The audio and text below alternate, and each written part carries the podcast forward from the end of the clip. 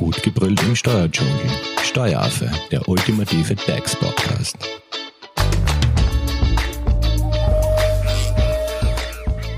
Hallo und herzlich willkommen beim Steueraffen. Wir sind beim zweiten Teil des Themas Autos und Steuern angelangt. Zu Gast im Studio ist Alexander Hofer. Er ist Steuerberater und geschäftsführender Gesellschafter der Hofer Leitinger Steuerberatung GmbH. Im ersten Teil hat uns Alex bereits sämtliche Informationen zum Kfz im Betriebs- oder Privatvermögen gegeben, was es mit dem Fahrtenbuch auf sich hat und ob es besser ist, ein Auto zu leasen oder zu kaufen. Wir haben ganz kurz das Thema Angemessenheitsgrenze erwähnt. Alex, jetzt meine erste Frage. Wie teuer darf ein Firmenauto sein? Ja, zunächst ein Hallo auch von meiner Seite. Die Angemessenheitsgrenze ist das nächste sehr unlustige im Zusammenhang mit BKWs. Der Gesetzgeber hat nicht nur normiert, dass Anschaffungskosten neuer Fahrzeuge auf acht Jahre verteilt werden müssen. Nein, er hat auch gesagt, wie teuer so ein Auto aus steuerlicher Sicht maximal sein darf, damit die Anschaffungskosten auch zu einer steuerlichen Abschreibung führen. Und diese Grenze wurde bei 40.000 Euro festgemacht und das schon seit vielen, vielen Jahren, ohne dass diese Grenze in irgendeiner Weise einmal maßgeblich angehoben worden wäre. Das heißt also, du kannst jedes Auto kaufen, aber du darfst nur auf einer Basis von 40.000 Euro die Abschreibung vornehmen. Zählen da auch Sonderausstattungen dazu oder wie sieht es damit aus? Ja, das ist der, der Preis, den du zahlst, wenn du das Auto vom Händler abholst. Also das ist einmal der Grundpreis, es ist die Umsatzsteuer drinnen, die Normverbrauchsabgabe, jede Sonderausstattung, die du gleich miterwirbst, Klimaanlage, Alufelgen, Sonderlackierungen, Airbag, naja, sollte schon eine Standardausstattung sein. Also das Autoradio, das drinnen ist, ein Navigationssystem, das drinnen ist, all das ist in diese 40.000 Euro Grenze einzubeziehen. Ja, dann sind ja 40.000 Euro schnell erreicht, wenn man ein bisschen was an Sonderausstattungen dazu nimmt. Was ist, wenn ich jetzt die 40.000 Euro überschreite? Zum Beispiel, ich kaufe mir jetzt ein Auto, das 50.000 Euro kostet. Ja, ganz einfach, du gehst davon aus, dass du nur 40.000 Euro abschreiben kannst. Jetzt, äh, das ist ja nicht der, der schwierige Teil dabei, wenn auch unangenehm. Du würdest beim Auto von 50.000 Euro zu einer höheren Abschreibung kommen, wenn du diese Anschaffungskosten durch 8 dividierst. Nachdem nur 40.000 zulässig sind, kannst du davon ausgehen, dass eben 40.000 durch 8 ist gleich 5000 Euro deine jährliche Abschreibung ist. Daher ist es egal, ob das Auto 50, 60 oder 100.000 kostet. Die Abschreibung ist mit 5000 Euro limitiert. Aus den Anschaffungskosten ist aber was anderes jetzt ableitbar, nämlich du bist ja auch hinsichtlich der laufenden Kosten limitiert mit steuerlichen Absetzungen, nämlich mit allen Kosten, die auf in einer Wertrelation zu den Anschaffungskosten stehen. Also typischerweise die Kaskoversicherung, die wertabhängig ist. Auch die Kosten der Kaskoversicherung muss ich reduzieren aus steuerlicher Sicht. Auch besonders oder bei besonderen Marken vielleicht vorherrschende besondere Werkstattpreise müsste ich kürzen. Also alles, was wertabhängig ist, muss ich steuerlich dann aus meiner Gewinnermittlung ausscheiden, beziehungsweise muss ich steuerlich kürzen. Und bei deinem Beispiel mit 50.000 Euro ermittelt sich diese sogenannte Luxustangente mit 20 Prozent. Wie rechne ich das? 50.000 kostet das Auto, 40.000 sind angemessen, die Differenz ist 10.000. Und 10.000 bezogen auf die 50.000 Anschaffungskosten ergibt 20 Prozent. Und diese 20, um diese 20 Prozent muss ich jetzt meine Casco-Versicherungsprämie kürzen. Es hat auch ein Judikat gegeben, dass man auch die Haftpflichtversicherung kürzen müsse und mhm. alle anderen, wie gesagt, alle anderen wertabhängigen Kosten muss ich jetzt um diesen Faktor 20 Prozent entlasten. Aber bei Gebrauchtwagen ist das sicher anders, oder? Weil ein Gebrauchtauto billiger ist, meinst du? Ja, wenn ich jetzt äh, ein teureres Auto kaufe, so quasi einen sogenannten Luxuswagen, gebraucht, dann muss mir der ja günstiger kommen, oder? Gut, wirtschaftlich sehr vernünftig gedacht, ja. Du musst allerdings schauen, dass dieses Luxusauto älter als fünf Jahre ist. Warum? Bei Gebrauchtfahrzeugen bis fünf Jahre oder eigentlich 60 Monate, weil es bezogen auf das Datum der Erstzulassung eine monatsweise Betrachtung ist. Also wenn das Auto nicht älter als 60 Monate ist, dann wird auch steuerlich trotzdem auf die seinerzeitigen Anschaffungskosten abgestellt. Du machst zwar ein super Schnäppchen, aber steuerlich bist du wieder mit einer Kürzung konfrontiert. Kaufst du aber so ein Auto, das 61 Monate alt ist, dann und das Auto, das seinerzeit vielleicht einmal 100.000 Euro gekostet hat, kaufst du dann um 40.000 Euro, dann kannst du die gesamten 40.000 Euro abschreiben. Und was ist, wenn ich mir ein Vorführauto kaufe? Ist ja eigentlich, das dann Meinst du, dass auch billiger ist? ja, ja, weil das wird ja dann, äh, wenn auch, das ein, Ja, auch ein Vorführfahrzeug, das fällt jetzt unter die Kategorie Gebrauchtauto, da musst du auch auf die ursprünglichen Anschaffungskosten abstellen. Und welche Kosten müssen jetzt gekürzt werden? Ja, also so, wie gesagt, auch die Abschreibung ohne dies und alle wertabhängigen Kosten, insbesondere die Kaskoversicherung. Aber auch wenn du das Auto fremd finanzierst, dort zahlst du Zinsen an die Bank oder, äh, oder wo auch immer hin, aber auch Zinsen für die Anschaffung müssten gekürzt werden. Und wie gesagt, es gibt auch ein, ein, ein Judikat, das besagt, dass die Haftpflichtversicherungsprämie zu kürzen ist, obwohl das ja keine Wertabhängigkeit aufweist. Und die motorbezogene Versicherungssteuer soll auch zu kürzen sein. Die Angemessenheitsgrenze gilt also für Unternehmer. Was aber, wenn der Arbeitgeber seinem Mitarbeiter ein Luxusdienstauto zur Verfügung stellt? Macht es dann einen Unterschied? Grundsätzlich nein. Der zur Verfügung stellende Unternehmer, also der Arbeitgeber, ist mit einer Kürzung der unangemessenen Kosten belastet oder davon betroffen und der Dienstnehmer hat einen Sachbezug Wert hinzunehmen. Ja, und dieser Sachbezugswert ist aber gedeckelt mit 960 beziehungsweise 720 Euro wird, äh, diese Werte ergeben sich ja als einen Prozentsatz von 2% bzw. 1,5% von Anschaffungskosten. Ähm, das heißt, wenn das ein besonderes Luxusauto ist, das ein, über diese Prozentsätze einen deutlich höheren Sachbezugswert ergäbe, bleibt der Sachbezugswert trotzdem bei maximal 960 oder 720 Euro. Vielleicht da ganz kurz an dieser Stelle. Wir haben zum Thema BKW Sachbezug bereits zwei Podcast-Folgen aufgenommen. Wenn ihr dazu Fragen habt, hört euch am besten diese zwei Folgen kurz an.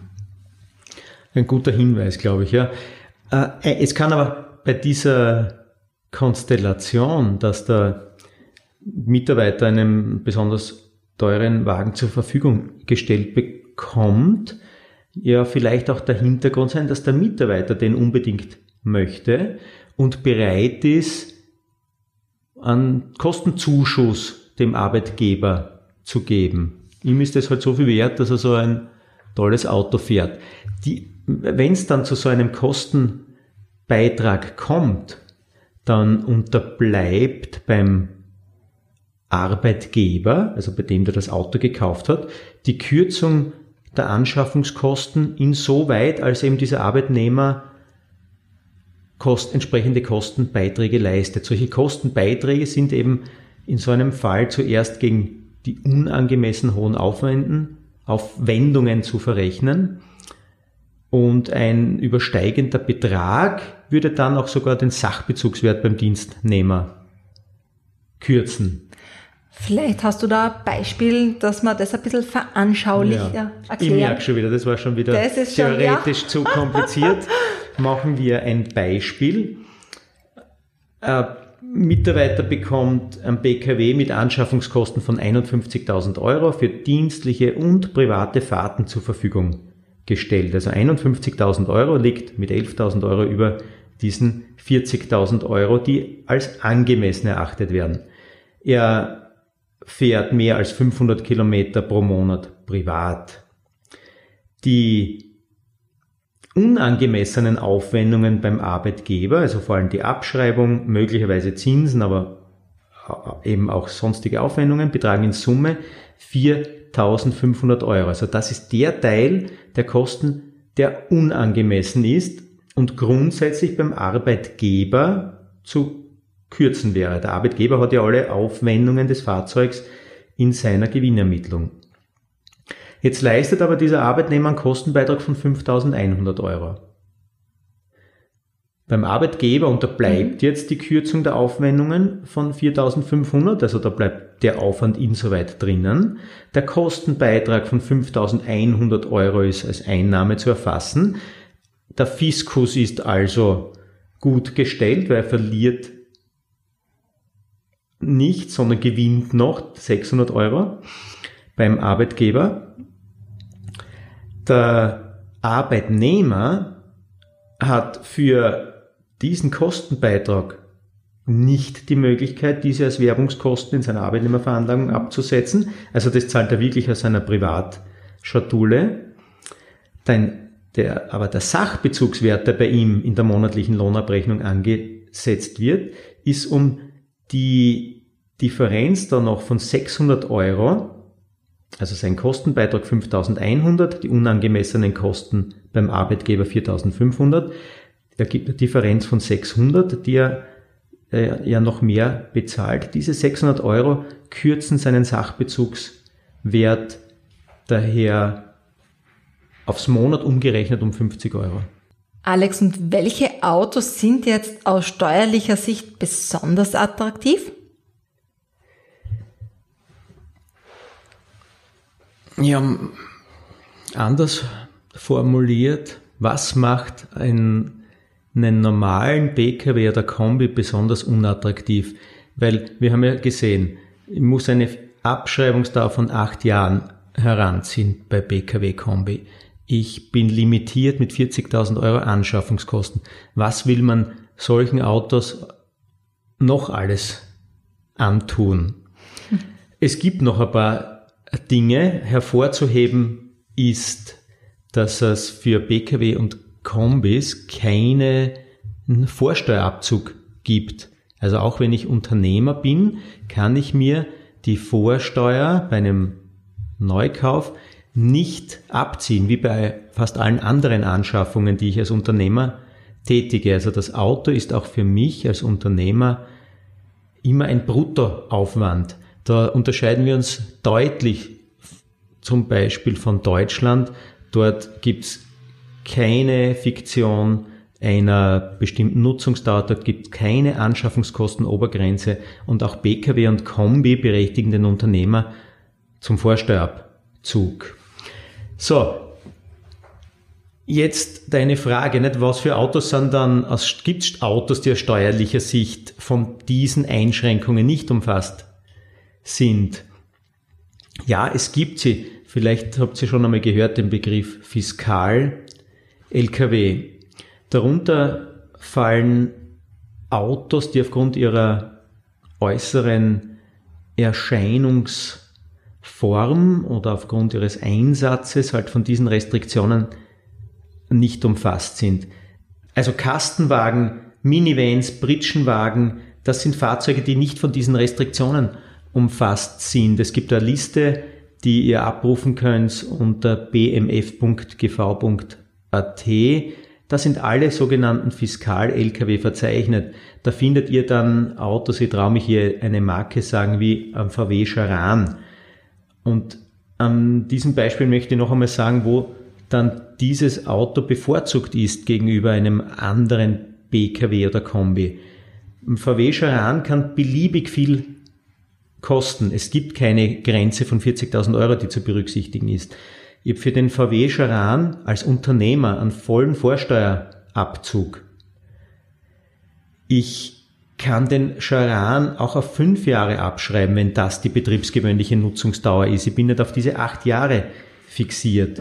Und ein weiterer Vorteil, ich kann ihn auch zu den begünstigten Wirtschaftsgütern für den Gewinnfreibetrag rechnen, entgegen einem BKW oder Kombi. Und wie sieht's mit Elektroautos aus? Ja, die Elektroautos, die wurden und werden besonders gefördert, auch steuerlich. Bei den Elektroautos gibt's auch bei Pkw und Kombi einen Vorsteuerabzug, der allerdings limitiert ist äh, mit Anschaffungskosten von 40.000 Euro. Bis zu dieser Anschaffungsgrenze kann man sich also vorstellen, dass man den vollen Vorsteuerabzug hat. Wird das Auto teurer und geht in Richtung 80.000 Euro und überschreitet dann Anschaffungskosten von 80.000 Euro, und das erreicht man mit einem Tesla Modell S ganz leicht, dann gibt's gar keinen Vorsteuerabzug. Das heißt also, bei einer Range zwischen 40.000 und 80.000 schleift sich dieser grundsätzlich zustehende Vorsteuerabzug linear ein, bis er dann bei Anschaffungskosten von über 80.000 gar nicht mehr zusteht. Der, also das ist der erste Vorteil für ein Elektroauto. Ich sage auch, die Punkte, wo das Elektroauto keinen Vorteil bietet, das gilt für, für ein Elektroauto die Angemessenheitsgrenze. Steuerlich darf ich nur das abschreiben, was 40.000 Euro nicht überschreitet. Es gilt für ein Elektroauto auch die achtjährige Nutzungsdauer. Aber bei der Nova habe ich wieder einen Vorteil. Die Stromverbraucher sind von der Nova befreit. Das merkst du halt in der Regel nicht, nachdem die Nova immer Teil der Anschaffungskosten ist auf der Rechnung des Händlers als Teil der Anschaffungskosten ausgewiesen oder nicht ausgewiesen ist. Das geht eher unter, aber es ist so, die Preise sind nicht mit Nova belastet. Und einen großen Vorteil haben die E-Autos noch, wenn sie Dienstnehmern als Sachbezug gewährt werden, also auch für Privatfahrten zur Verfügung gestellt werden. Bei den reinen E-Autos ist bis 2021 kein Sachbezugswert anzusetzen. Da hätten wir schon einen Vorteil. Ähm, Alex, eine Frage von unseren Hörern hat uns jetzt da erreicht. Ähm, da wird jetzt gefragt, wie sieht's mit Fahrten von zu Hause zum Arbeitsort aus? Wie werden diese Fahrten berücksichtigt? Für einen Selbstständigen sind die Fahrten von zu Hause ins Büro an den, oder an den Arbeitsort immer Betriebsausgaben. Das heißt, wie dann diese Kosten Berücksichtigung finden, hängt davon ab, ob das Fahrzeug Betriebsvermögen ist oder Privatvermögen. Für Nicht-Selbstständigen sind die Kosten von zu Hause zur Arbeitsstätte grundsätzlich auch Werbungskosten. Diese Werbungskosten werden jedoch pauschal berücksichtigt bei der Arbeitnehmerveranlagung. Da bringt es also nichts dafür, Kilometer aufzuzeichnen. Wenn jemand besonders weit weg von seinem Arbeitsort wohnt, kann er auch zusätzlich noch bei vorliegender Voraussetzungen das Pendlerpauschale berücksichtigen. Und was, wenn jetzt jemand an einem Ort gleichzeitig nicht selbstständig beschäftigt ist und selbstständig beschäftigt ist, ist die Frage. Dann fahre ich von zu Hause als Arzt ins Krankenhaus, habe dort meine ärztliche Anstellung, bin Dienstnehmer und daneben habe ich eine Privatordination gleich ums Eck und erziele dort noch selbstständige Einkünfte. Da stellt sich die Frage, kann ich die Kosten von zu Hause jetzt, muss ich die im Rahmen des Dienstverhältnisses als pauschal abgegolten betrachten mhm. oder kann ich die Kosten im Rahmen der selbstständigen Tätigkeit zusätzlich absetzen über Kilometergelder? Und da ist die Rechtsprechung recht eindeutig. Es wird die Tätigkeit einmal in den Vordergrund gerückt, die die Haupttätigkeit ist und nach dieser werden dann die, wird dann die Abzugsfähigkeit der Kosten beurteilt. Also das Haupt, die Haupttätigkeit, nehmen wir hier an bei dem Arzt, ist das Dienstverhältnis. Damit gehören diese Kosten für die Fahrt ins Krankenhaus zum Dienstverhältnis sind allenfalls pauschal abgegolten. Die Ordination Tätigkeit ums Eck rechtfertigt dann nicht den Ansatz weiterer Fahrtkosten. Mhm. Und eine weitere Frage haben wir hier von unseren Hörerinnen und Hörern. Wenn ich Kilometergeld absetze, darf ich die Kosten des Autofahrerclubs auch noch ansetzen? So sprich ÖMDC, ABÖ. Nein, mit dem, ich glaube, darüber habe ich schon kurz was gesagt, mit dem Kilometergeld ist alles abgedeckt, auch Maut, Parken, Autofahrerclub, außerdem die Abschreibung für das Fahrzeug, Treibstofföl, Service und Reparaturkosten, Zusatzausrüstungen wie Winterreifen, Navigationsgerät, alle Steuern, alle Parkgebühren, die Autobahnvignette, alle Versicherungen inklusive einer Insassenunfall- oder Rechtsschutzversicherung, alle Finanzierungskosten. Okay. Ähm, es sind noch weitere Fragen da in der Pipeline, die wir jetzt aber leider nicht mehr alle beantworten können, weil wir schon zeitlich ziemlich fortgeschritten sind. Aber ihr könnt natürlich Alex auch direkt kontaktieren. Alex, wie erreicht man dich am besten? Telefonisch, per E-Mail oder über Social Media. Den Kontakt zu Alex verlinken wir euch natürlich auch gerne in den Show Notes und in den Kommentaren. Und bitte abonniert auch den Steueraffen auf Spotify, iTunes, Google Podcasts oder dieser. Fragen oder Kommentare zu unseren Folgen könnt ihr uns auf den Social Media Kanälen Facebook oder Instagram hinterlassen. Danke fürs Zuhören. Danke auch. Wiederhören. Das war Steueraffe Gut gebrüllt im Steuerdschungel. Jetzt abonnieren auf iTunes, Soundcloud und Spotify. Ihr wollt noch mehr zum Thema Steuern wissen? Dann geht auf www.steueraffe.at.